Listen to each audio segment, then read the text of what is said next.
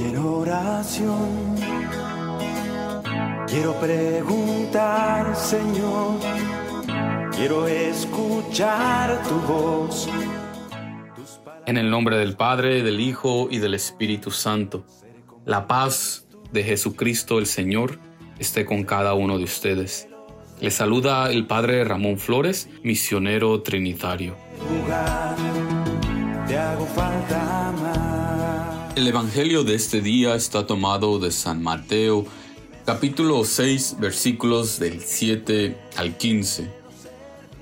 En aquel tiempo, Jesús dijo a sus discípulos, Cuando ustedes hagan oración, no hablen mucho, como los paganos, que se imaginan que a fuerza de mucho hablar serán escuchados.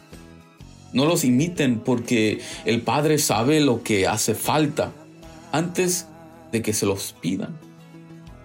Ustedes pues oren así. Padre nuestro que estás en el cielo, santificado sea tu nombre. Venga tu reino. Hágase tu voluntad en la tierra como en el cielo.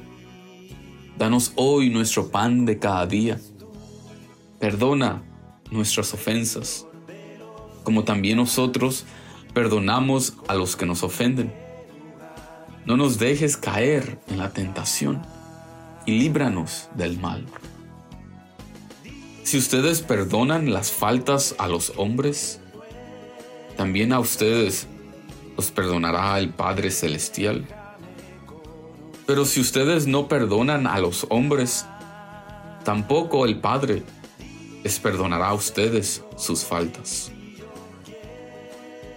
Palabra del Señor. Honor y gloria a ti, Señor Jesús.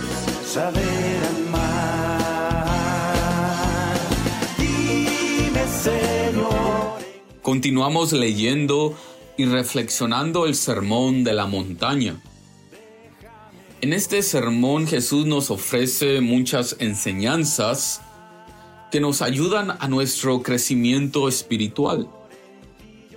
Hoy escuchamos la enseñanza sobre la oración, el cómo orar. Jesús, como nuestro Maestro Supremo en la vida, nos enseña cómo orar. Es importante resaltar que esta enseñanza sobre la oración nace de la vida de Jesús, nace de su relación que Jesús tenía con el Padre. Es decir, no nace de una teoría, de un conocimiento abstracto, sino de su vivencia, de su día a día. Si alguna vez nos hemos preguntado cómo Jesús oraba, la enseñanza de hoy nos muestra la oración personal de Jesús. Obviamente que Jesús como buen judío oraba en comunidad, en la sinagoga o en el templo,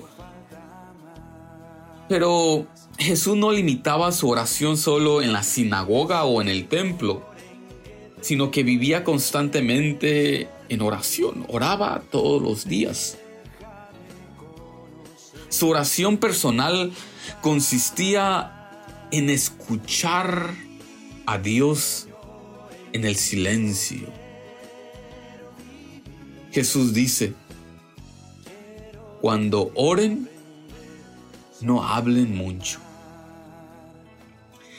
Esta enseñanza de Cristo es esencial en la vida de oración, porque podemos tener la tendencia de pensar que la oración es solo hablar con Dios sobre nuestras necesidades y hablamos y le expresamos todo a Dios, que eso es bueno y es importante.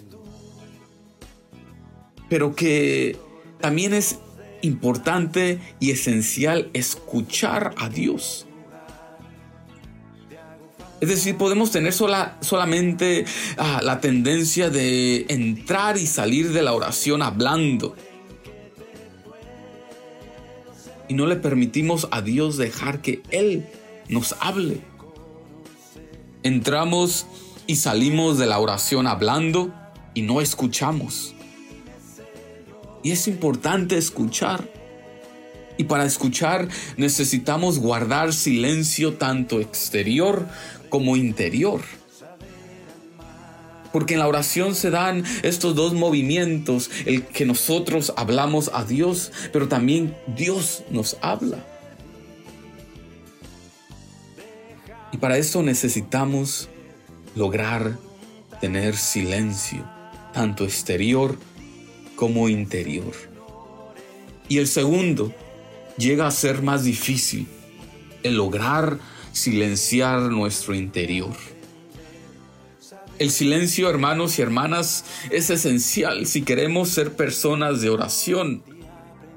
El silencio es esencial si queremos dejar que Dios nos hable.